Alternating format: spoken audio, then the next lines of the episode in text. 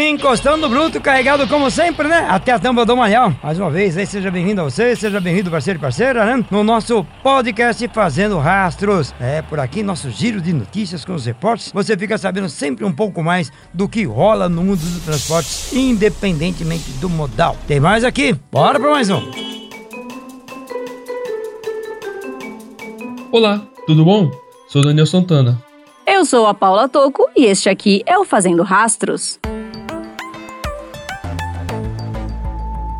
Rejeitado pela Comissão de Viação e Transportes da Câmara, o projeto que reservava vagas de estacionamento para pessoas com dificuldade de locomoção decorrente de doenças crônicas, como cardíacas ou respiratórias. O PL 4169-19 é de autoria do deputado Roberto de Lucena, do Podemos de São Paulo, e foi relatado pela deputada Jaqueline Cassol, do PP de Roraima, que pediu a rejeição do projeto. De acordo com Jaqueline, a medida está prevista na legislação, ao contrário do que alega o autor do texto.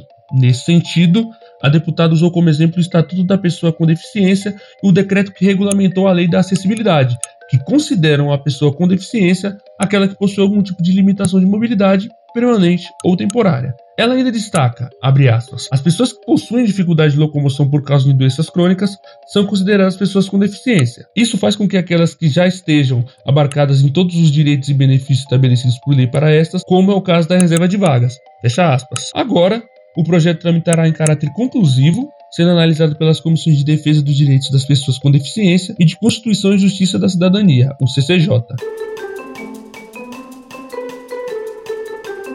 Tá lá, gostou? Então compartilhe com seus amigos e amigas para conhecer um pouco mais, né? E claro, naquela hora do bate-papo, na roda de amigos estradeiros e estradeiras, você tem assunto, isso é importante. Se você quiser saber um pouco mais, acompanhe nossas plataformas, né?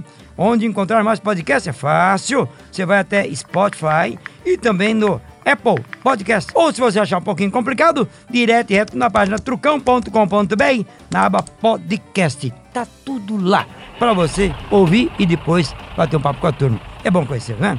Fica aqui um abraço tradeiro Trucão. Continue por aqui na tocada legal que amanhã tem mais. Tchau, pessoal! O episódio de hoje teve a apresentação de Pedro Trucão e edição de Felipe Rodrigues. Amanhã tem mais.